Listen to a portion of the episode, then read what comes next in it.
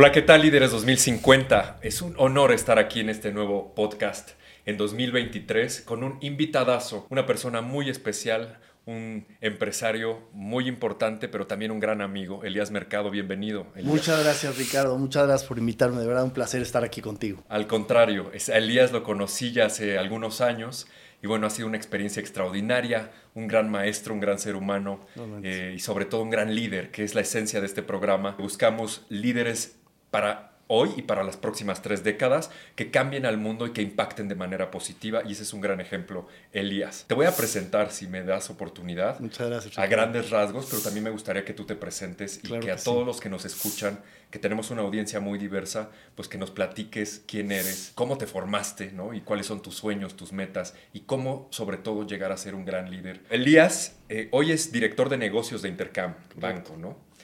Y, aparte tienes experiencia en muchas empresas, en temas financieros, eh, en temas de negocio, pero sobre todo en banca. Trabajaste para Thomas Cook Mastercard, fuiste presidente general manager de México y Central America, Western Union, Ernst Young, Wells Fargo, etcétera. Estudiaste en las Américas, en la Universidad de las Américas, por lo que veo. Así es, Ricardo. Muchas gracias de veras otra vez por invitarme. Es un placer estar aquí contigo. Soy graduado de las Américas y luego hicimos una maestría en el IPADE. Sí. Y justo después me fui a vivir a Estados Unidos. Viví 20 años en Estados Unidos. Cuando te conocí yo estaba recién llegado eh, ya me, había incorporado a, Intercam, me había traído muchísimo esa parte del humanismo financiero de, Intercam. En las finanzas, en la banca, en los números, generalmente eh, nos damos a conocer por ser muy fríos. Por ser muy fríos somos, al final de cuentas, pues vemos números y, tenemos fama de que no vemos esa parte humana, esa parte de sentir que eres parte de un equipo. Al final de cuentas, en, los números, pues o llegas a los números o no llegas. Y esta parte de Intercam a mí me llamó mucho la atención. Yo venía llegando a México cuando te conocí hace ya siete años. Que, que, tengo el gusto de conocerte. Y esta parte de formar un equipo y de aprender a ser un líder aquí, después de haber vivido tanto tiempo en Estados Unidos, era para mí un reto porque el cuestionamiento que yo te decía entonces era, ¿cómo sé si estoy siendo un buen líder en México? Claro, Si tal vez pude haber sido un buen líder en Estados Unidos, pero no sé si voy a encajar. Mi principal reto aquí en México era entender de verdad la manera de operar, de una manera que yo pudiera conservar mi esencia, lo que yo había aprendido, lo que yo quería aportar, pero al mismo tiempo sentir que estaba contribuyendo al equipo y que estaba encajando de lo que se considera aquí un buen líder. Oye, qué padre. Yo quiero arrancar con tu historia, porque claramente para ser la persona que eres hoy, tienes toda una experiencia de vida. Y a mí sí me interesa que nos digas quién es ese ser humano que está detrás, ¿no? De todos estos títulos, que aparte te felicito porque no cualquiera tiene esta carrera. Gracias, Has estado en posiciones ejecutivas de muy alto nivel. Pero ¿quién es ese cuate? ¿Quién es esa persona? Que pues para mí es mi amigo, pero la gente que no te conoce y que te está viendo por primera vez o escuchando, pues platícanos quién es el ser humano. Gracias, Ricardo. Pues una persona como tú que estamos en una búsqueda, ¿no? De conocernos más, ser personas más íntegras con lo que somos, con nuestra esencia y de poder, pues, contribuir en este mundo empresarial, pero sin perder esa parte tuya de la esencia. Y, he estado en esa búsqueda. Yo creo que el vivir en Estados Unidos tantos años sí, sí me cambió, me cambió mucho porque yo creo que de alguna manera esta parte de, de, de falta de conexión y, tengo muchísimo respeto por mis compañeros y por la manera de operar en Estados Unidos, pero nosotros los latinos simplemente culturalmente somos personas que necesitamos más de contacto humano. Totalmente. Eh, ahorita en la pandemia, yo hablando, por ejemplo, con mis colegas de allá, tal vez no les hizo tanto efecto como a nosotros porque ya estaban acostumbrados claro, el distanciamiento físico a un distanciamiento donde no había esa parte que o al attachment que no lo tiene exacto. con las personas. Y, y si te, te, puedo recordar cuando empezamos unas sesiones de coaching con Gibbs de las cuales yo estoy muy agradecido porque una de las cosas que tú me hiciste ver es que yo estaba muy gringo en ese sentido como líder. Yo a veces no veía los ojos a las personas con las que trabajaba o no tenía ese contacto porque yo estaba acostumbrado con muchos de ellos que operaban de manera remota y que no los veía.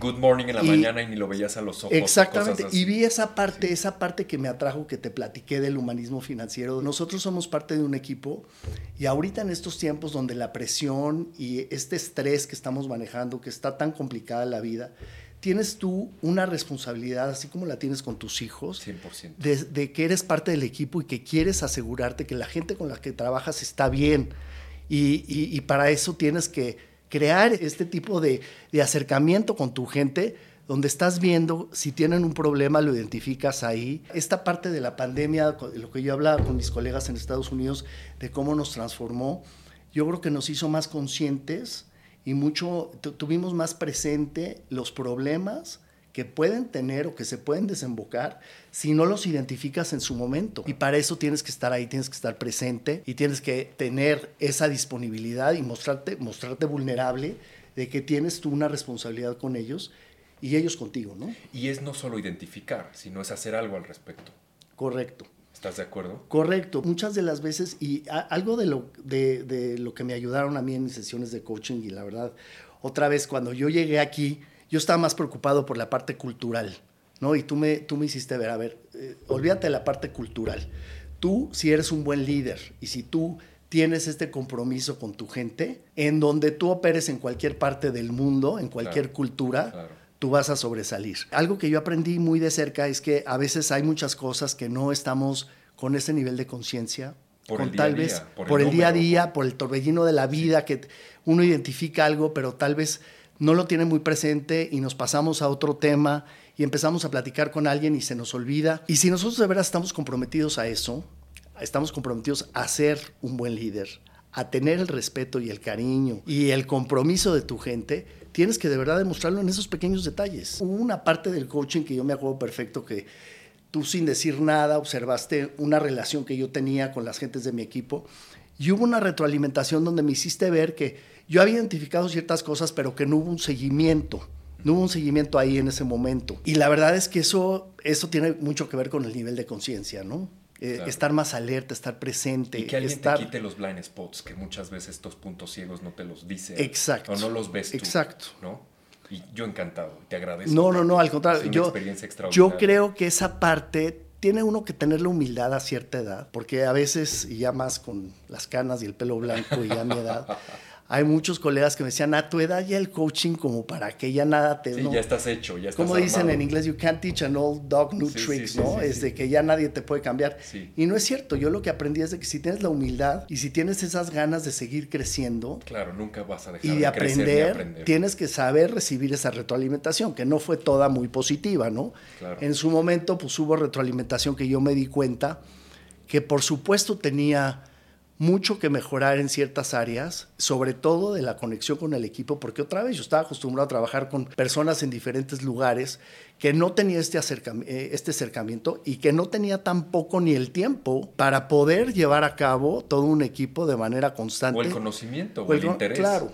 Oye, ¿y cómo le haces con estas personas que no piensan como tú y como yo y que no tienen esta parte de liderazgo 2050?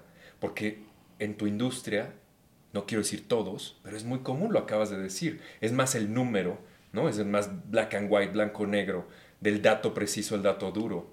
Entonces, ¿tú cómo lidias ahí? Porque una cosa es hacia abajo, pero también están tus pares, también están tus socios, todos tus stakeholders, ¿no? Todos accionistas. ¿Cómo bueno, le has a final de cuentas, tengo muy presente algo que vimos, que es, pues, you are what you are. No estoy aquí corriendo una campaña de, de no es de popularidad sino que tú tienes que ser muy congruente con tu esencia, ¿no? Y tienes que conocerte y pues tampoco eres monedita de oro para caerle bien a todo el mundo. Si tú te eh, manifiestas de manera honesta y eres una persona que trae un objetivo honesto de poder trabajar en equipo, genuino, de poder ayudar, de poder contribuir, y eso es lo que tú traes a la mesa, pues bueno, eh, si hay alguien, que no le gusta, pues entonces yo creo que siempre hay eh, detractores, ¿no? Y siempre tenemos tal vez eh, dentro y fuera y tenemos que aprender a manejar eso, pero yo sí estoy muy tranquilo que si uno es íntegro y tiene esa coherencia entre lo que uno hace, lo que uno dice, lo que uno hace, pues entonces este, es, es, lo que es, ¿no? Oye, y ahorita vamos a entrar al consumidor y a muchos temas que quiero preguntarte y aprovechar de tu conocimiento y aprender de ti. Pero claramente hablas de algo que me encanta, que es la esencia. Y la esencia tiene que ver mucho desde cómo nos formamos. ¿Tú de dónde vienes? ¿Eres mexicano? ¿De una familia de cuántos? ¿Cómo creciste? ¿De dónde viene este hombre? Yo, soy de una familia de origen judío. Mis padres, eh, una familia judía conservadora.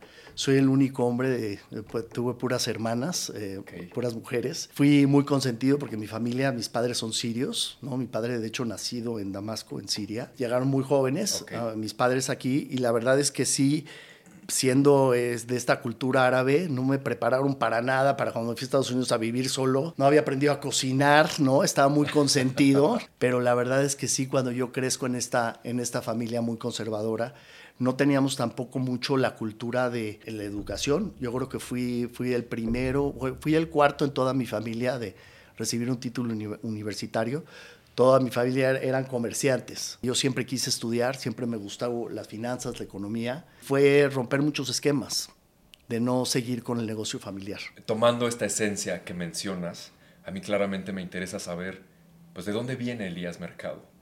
¿Cómo fue tu infancia, Elías? ¿Recuerdas? ¿Qué te identificó? ¿Qué te gustaba hacer? Este, ¿Qué recuerdos tienes muy padres o no tan padres de la infancia? La verdad es que desde siempre tuve muchos, muchos amigos. Siempre estaba fuera de mi casa.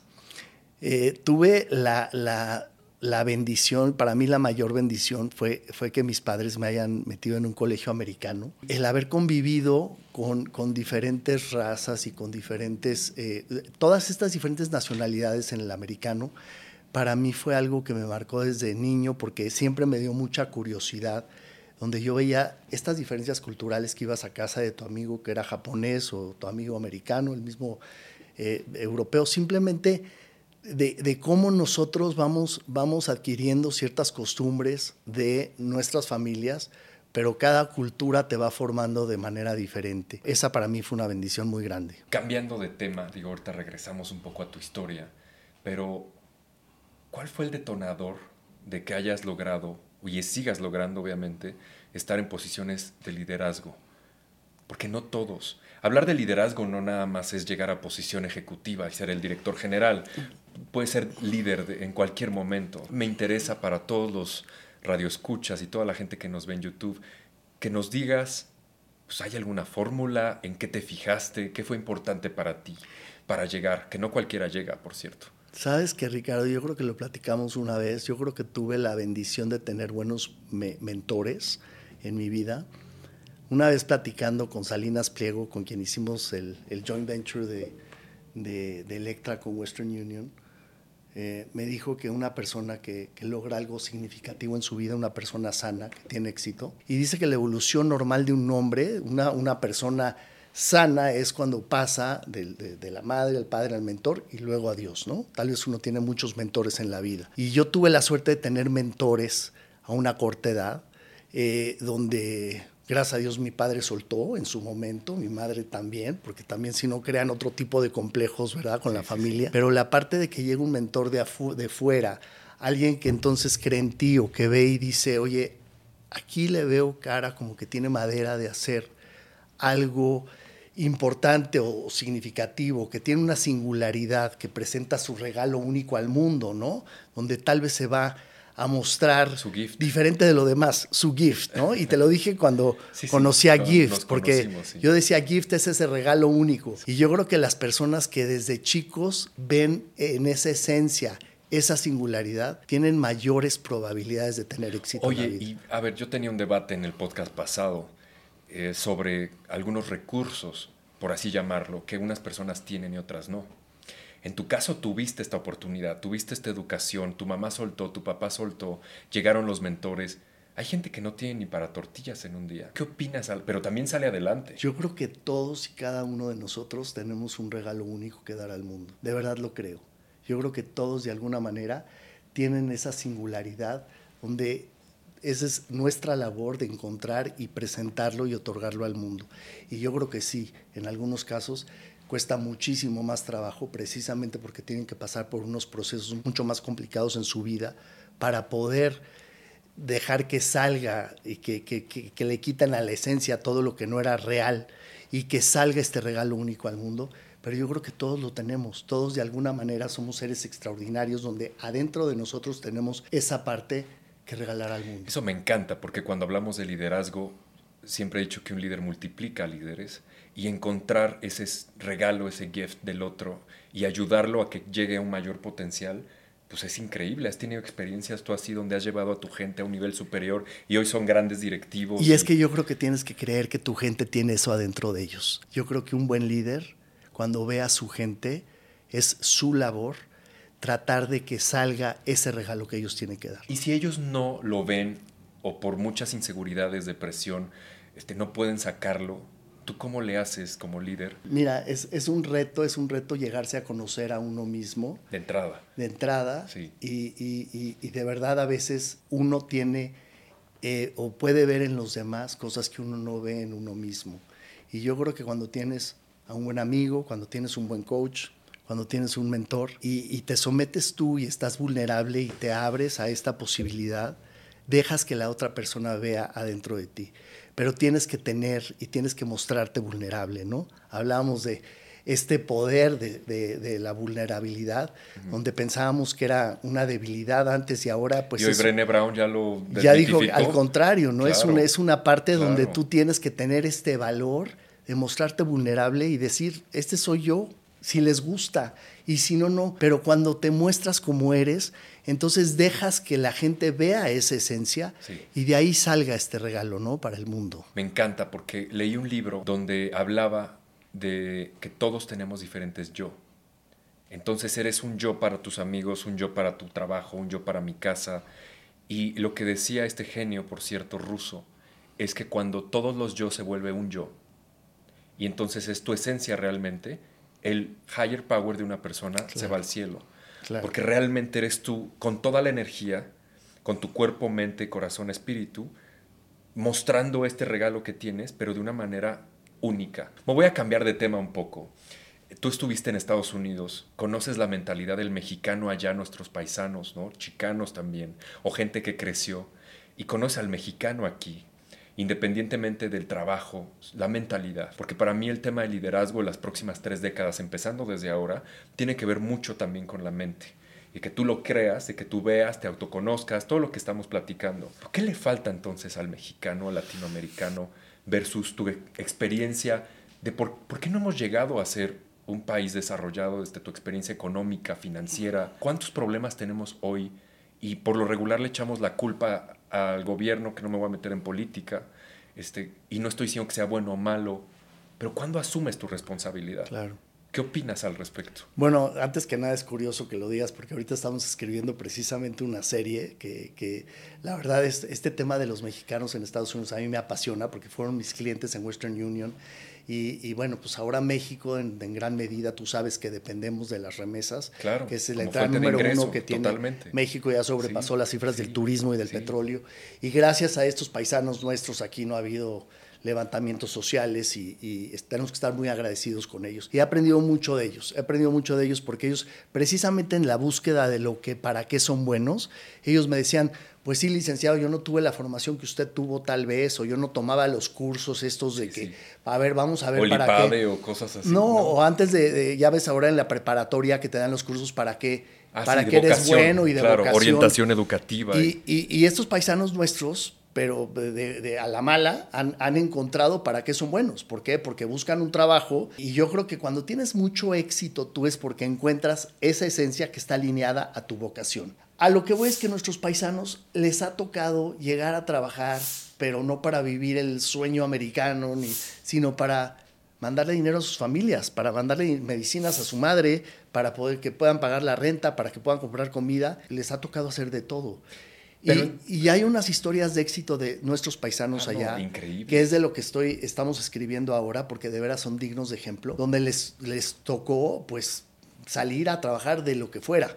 Y hay gente que ha tenido cadenas de restaurantes, ¿no? Que empezó vendiendo o tamales o tortillas. Exactamente. O, y hoy se Parte de los ejemplos que estamos ahora eh, eh, creando es que nos, nos dimos cuenta que varios de ellos encontraron de verdad su verdadera vocación haciendo lo que les gustaba, porque tiene que haber esa parte de placer, ¿no? Todos tenemos una canasta de placeres donde cuando te gusta lo que haces, que bueno, usted señor es un gran ejemplo, Gracias. cuando tienes esa parte y tú has tenido ofertas millonarias de muchísimas empresas y me consta, y, y, y, y has sido íntegro a, lo, a, tu vocación y a lo que te gusta hacer. Cuando te gusta lo que haces, cuando traes ese placer y cuando traes esa pasión, pues obviamente te va bien, ¿no? Claro, tienes ese motor. Me gusta mucho, pero acabas de decir, nosotros estamos haciendo en la serie. ¿A qué te refieres? Porque sí.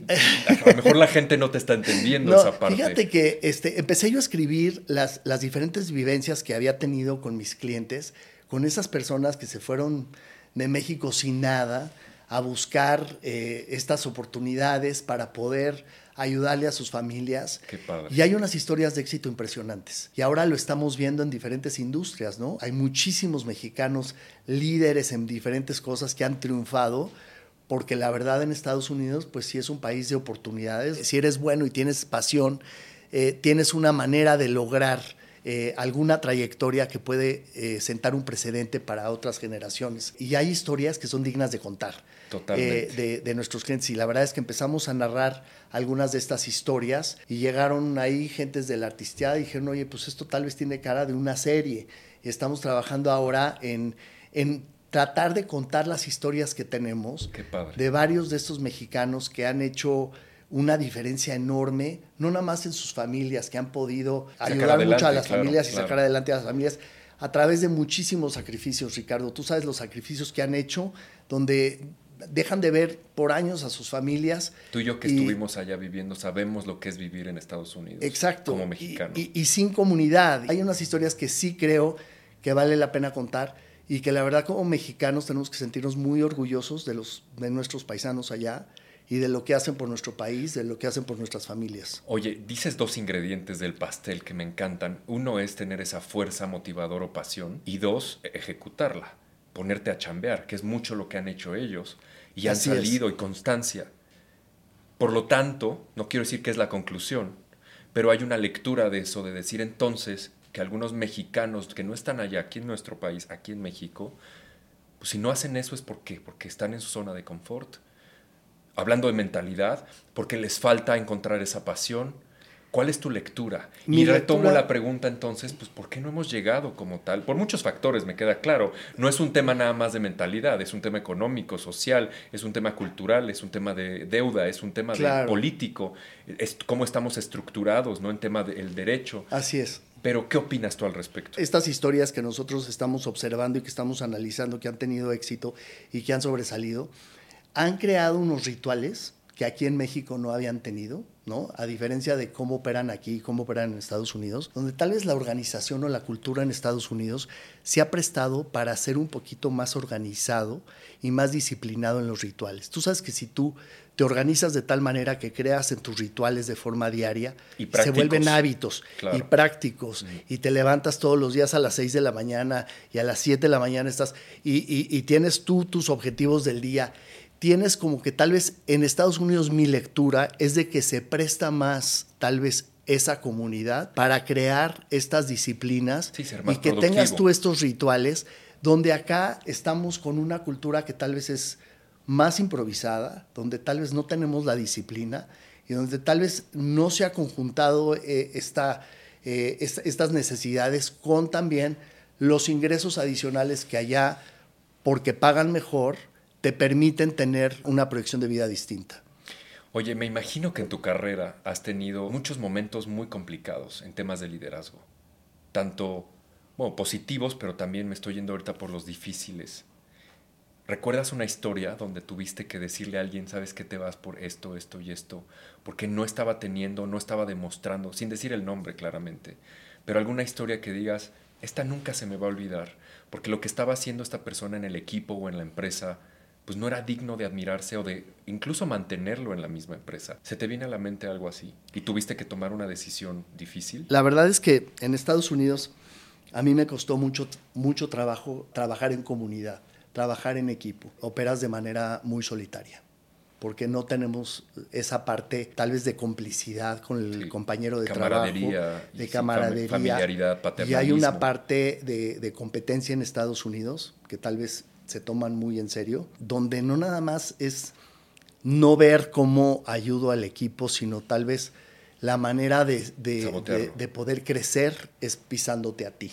Entonces hay, hay, una parte de la competencia que llega a ser muy cruel, se la creen, ¿no? Los que están en esa carrera, que, que, que tal vez creen que la única manera de poder hacerse ver bien, es eh, creando, hacer, hacerte ver mal a ti ante la dirección o ante el consejo. Y, desgraciadamente sí, han habido diferentes experiencias en mi caso y que, bueno, no digo que es nada más de Estados Unidos o de Corporate America, pero sí creo que desgraciadamente muchas personas que, que, tal vez tienen esta inseguridad o que tal vez creen que lo que ellos aportan no es suficiente, tienen que entonces menospreciar a las personas que están eh, a, su alrededor para ellos poder sobresalir. Hay muchas cosas a nivel personal donde tú te cuestionas cuando fallece un padre, cuando fallece un abuelo o alguien más grande que tú, cuando tienes una, una tragedia, cuando tienes algo que te, que te pasa, te empiezas a cuestionar de verdad el significado de la vida, para qué estás aquí, por qué estás aquí, si todo lo que estamos aquí es para hacer dinero y eso te cambia y eso te simbra. Y aunque fue lo peor que me pudo haber pasado, hoy creo que fue una, una manera de crecer, de evolucionar, de volverme más consciente, mucho más presente, de verdad entender que las cosas que uno dice tienen una repercusión, tanto positivas como negativas, que cuando tú estás en, un equipo, eh, puedes apoyar mucho al equipo para que salga o puedes ser un detractor impresionante para que el equipo no salga, con pequeños detalles y con pequeñas palabras. Y entonces te vuelves mucho más cuidadoso con las cosas que dices. Sincero, no actuado. Claro, con las cosas que tú estás aportando y con las cosas que están saliendo de ti, porque tienes tú que entender que cuando tú tienes esa consecuencia y cuando tú tienes esa, eh, e, ese efecto, las cosas alrededor de ti van a tener un efecto también. Un impacto positivo. Y, y yo me di cuenta entonces que no todo es ganar dinero y que no todo es llegar a ser el CEO, porque hay una manera de poder eh, sentirte bien contigo mismo, de estar, ¿no? De, de, hacer una buena carrera, pero sin perder tu integridad y sin perder tu esencia en el camino. Me encanta y por eso te invité también, Elías, porque eres un claro ejemplo de, de este liderazgo. Me quiero meter a un tema de diversidad y tema de inclusión, que es un tema tú sabes, en boga, ¿no? Es un tema muy importante hoy en las empresas. Algunas, me atrevo a decir, con todo el respeto y también con toda la responsabilidad, que lo han usado como bandera, ¿no? Ponen la bandera LGTB, pues porque es el día del, ¿no? O el mes. Y dentro te das cuenta que no necesariamente tienen esas creencias. ¿Cómo has vivido esto? Porque aparte tú diriges un comité de, diversidad o algo así en Intercam, si no así me equivoco. Así es, así es. Bueno, el tema es que, pues, yo, a ver, siendo de origen judío, ¿no? Y siendo un mexicano que vivió en Estados Unidos y siempre habiéndome sentido como una minoría. No, y, haber vivido también crecido con eh, puras mujeres. Exacto. Para ti no era un tabú, De alguna manera yo sentía en Estados Unidos que este, era el único mexicano, era la, única persona que tal vez pensaba diferente o se veía diferente, ¿no? Porque hace 20 años también, cuando estuve por más de 25 años, cuando estaba allá, no estaba ni siquiera de moda el tema que ¿Por qué no había mujeres en la dirección, no? Era como común en el consejo y en la dirección, pues éramos puros, hombres. claro, y más este, en la banca. Tal vez por ahí había un negro, tal vez por ahí había una mujer o algo que hacían, pero tal vez, tal vez eh, por checklist, ¿no? Así de que, ah, mira, sí, sí, tenemos diversidad. Por cumplir la cuota. Y yo sentí que en ese momento a mí me habían invitado también en Estados Unidos porque tenían que cumplir la cuota del mexicano, ¿no? El 80% de los clientes de Western Union eran o sea, mexicanos. Te sentiste tu parte. Y necesitaban cumplir esa cuota. Pero luego vi que no, la verdad es que sí creo que necesitaban una manera diferente de pensar. Yo creo que todos estamos convencidos de, del valor de la diversidad y de cómo es mucho más rica la aportación y, y cómo podemos nosotros entender mucho mejor a nuestros clientes y podemos entender mejor a los accionistas y a todos los diferentes stakeholders de una empresa si nosotros entendemos la diversidad y la importancia de la diversidad y tomamos en cuenta diferentes puntos de vista. A mí me cuesta casi mi trabajo porque yo llegando a trabajar en Estados Unidos, otra vez acostumbrado a trabajar en, en México, yo llegaba y en una entrevista cuando estaba yo contratando, otra vez, pues nosotros estamos acostumbrados a crear relación y hablar con la gente. y, sí, claro. y yo en las entrevistas preguntaba, oye, ¿y estás casada? ¿Y tienes hijos? Y allá es prohibido. Y, cómo, ¿no? Me hablaba recursos humanos, me decía, no, no, eso que acabas de hacer casi, casi nos van a demandar. Pues parte de lo que nosotros hacemos en México, ¿no? Que cuando estamos creando una relación, ya sea de amigos o que estamos este, es muy eh, de trabajo,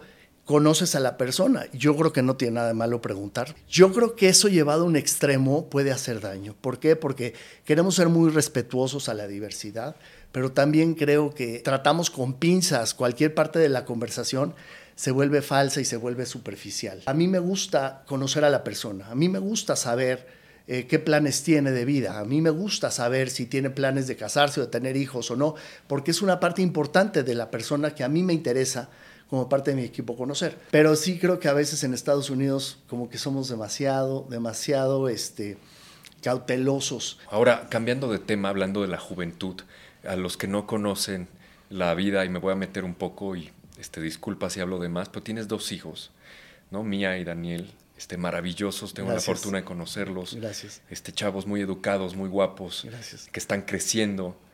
¿Qué te preocupa de la juventud en el mundo cuando hablamos de liderazgo? ¿Ves algo que digas, pues esto creo que para los chavos que nos escuchan, porque déjame decirte que nos escuchan de varias universidades mexicanas y de Latinoamérica, gente muy joven también de las empresas, a quien tengo la fortuna de que sean mis clientes y les mandamos el podcast. ¿Qué, qué les dirías a ellos si tienen este sueño? Porque hay gente que no quiere llegar a ser ejecutivo o el CEO, como bien lo decías. Pero hay gente que sí o que quiere lograr su sueño. Mira, lo que hablábamos, así como cuando nos cuestionábamos si somos buenos líderes o no y que cómo sabemos, de la misma manera nosotros que somos padres, yo creo que nos cuestionamos, estaría haciendo un buen papel de padre, ¿no? Hay como que cuando los estás formando y todavía no, no, no encuentran su camino, uno se cuestiona mucho si está haciendo un buen papel de padre, ¿no? Y mm. así como llega un coach de liderazgo. A mí a veces me gustaría que llegara un coach y me dijera, oye, a ver, sí, de, de, cómo ser papá, este, totalmente, totalmente. uno nunca sabe, yo, yo solo quiero que sean buenos seres humanos, que sean personas de bien, así como tu labor de, de líder es tratar de sacar lo mejor de tu equipo, pues como padre, con más razón, yo creo que tienes que entender la esencia y aceptar que eso que es tu hijo o que eso que va a llegar a ser, tienes que tú como, como labor dejar que aflore y que sea. Cuando tú tienes que conocer la esencia de tu hijo, tú no puedes asignar, y ahorita menos que nunca, este, yo creo que tenemos que entender que cada uno tiene una esencia diferente. Para nada quiero que sean líderes de empresa, ni quiero que sean... Pero lo, quiero que sean... Sí, pero ¿sabes qué? De verdad, a mí me interesa que sean personas de bien. Personas de bien y si, y si, si mi hijo quiere ser músico y si mi hija quiere ser bailarina y nada que ver con finanzas, estoy perfectamente bien con eso, ¿no? Y me encanta y qué bonito, me haces recordar a Gary Vee, no sé si lo conoces, a este gran este, líder, influencer. Le preguntaban que, qué hacía una madre de familia para evitar el impacto de las redes sociales en su hija o en su hijo. Y la respuesta que dio me, me dejó reflexionando y dice, no importa lo que pase alrededor, o todo lo que venga positivo o negativo, hablando de la pregunta que te acabo de hacer, que vivimos en un, mundo ya de posibilidad de pandemia en cualquier momento, ¿no? de muerte, de enfermedad, de reto de poder, no todo lo que estamos viendo de guerras ¿no? internas en los países, de competencia por el litio, competencia por el petróleo. Y no importa lo que pase alrededor, el mensaje que le dio fue, trabaja en el autoestima de tu hijo o tu hija. Porque si esa persona se quiere, esa persona se siente plena, todo lo que pase alrededor lo va a saber manejar. Desgraciadamente, Ricardo, ahorita me preocupa mucho lo de la autoestima que está regulada por el número de likes que tienen los posts en las redes sociales. Ahorita es, un grave problema que nuestros hijos, que estas generaciones están siendo tan afectadas por, por cosas tan, tan ridículas como cuántos likes tienen, eh, eh, algunas de las fotos que, están posteando. Tenemos nosotros como padres que estar muy alertas de este efecto en redes sociales, porque de la misma manera tú sabes que han habido suicidios. De, de, personas donde se exponen en el Internet y algunos de los comentarios que han sido tan negativos han, han causado serios problemas en, o que se comparan con otras personalidades que tienen 100 millones o no sé cuál. Y dicen, entonces, ¿quién soy yo? Así es. y es un tema muy peligroso. Sí, tenemos yo creo que estar muy conscientes de eso. La verdad es que con todos los padres de familia que he hablado, que, que, me dicen, oye, back to basics, yo creo que lo importante es estar ahí, estar presente, convivir, que tus hijos sean deportistas, que no estén metidos nada más en redes sociales, que tengan una vida social, que puedan salir. Esa es parte, así como fuimos educados nosotros cuando no había celulares ni internet y nos entreteníamos con una piedra y encontrábamos la, manera y, socializábamos afuera, ¿no? bueno, hay estudios muy interesantes donde ahora muchos niños están perdiendo la capacidad cerebral de la creatividad justo porque se aburren desde niños. Está impresionante. Escuchaba unos datos apenas muy interesantes de cuántas veces el mexicano promedio abre el celular al día. Y daban un rango entre 160 a 180 veces al día. Y de esas cuántas es para checar los likes y los followers. Casi el 80%.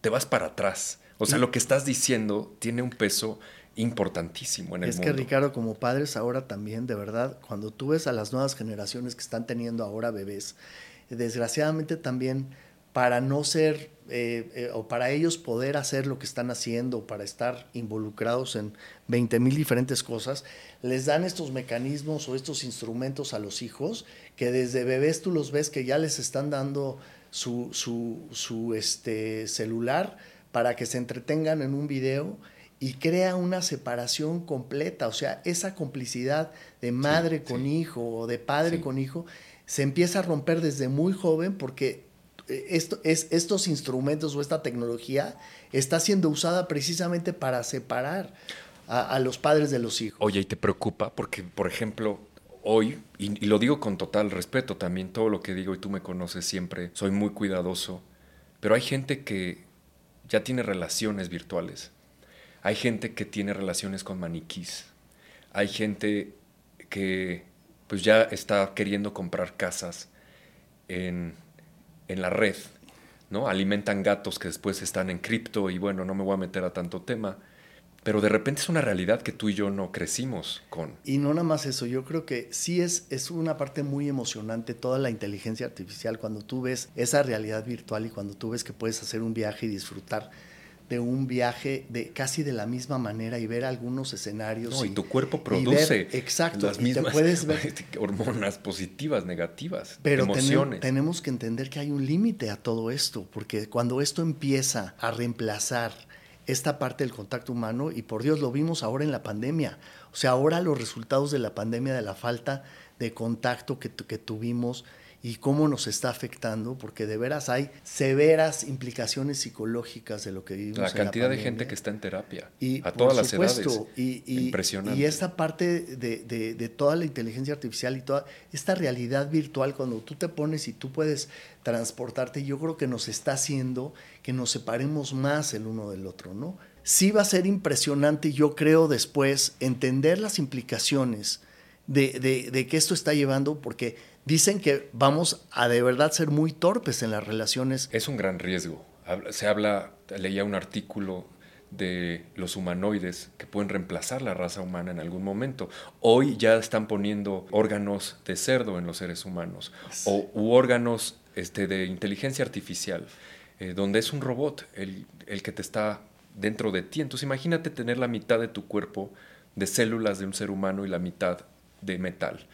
Y de un robot ahí que está pues nada más haciéndote vivir. No estoy diciendo en contra, ¿no? porque también tiene ventajas, la gente va a vivir más, va a haber menos enfermedades, ojalá se cure el cáncer o grandes este, enfermedades mundiales, pero sí claramente hay un riesgo. Elías, muchísimas gracias. Ha sido, tienes una idea, un placer platicar contigo. Igualmente. Siempre eh, cuando, cuando tenemos la oportunidad de compartir pues bueno, es, es, un honor y es un gusto aprender de ti, de todo lo que eres, de la persona tan, tan social, pero también tan buena y, que siempre está buscando hacer el bien. Claramente eres un buenazo en los negocios y te gusta ¿no? el negocio, pero sí es importante que nunca se pierda esa parte humana que es justo el ejemplo de Líderes 2050. Yo te agradezco muchísimo la invitación. Nada más para terminar tu comentario de lo preocupante que es la robotización.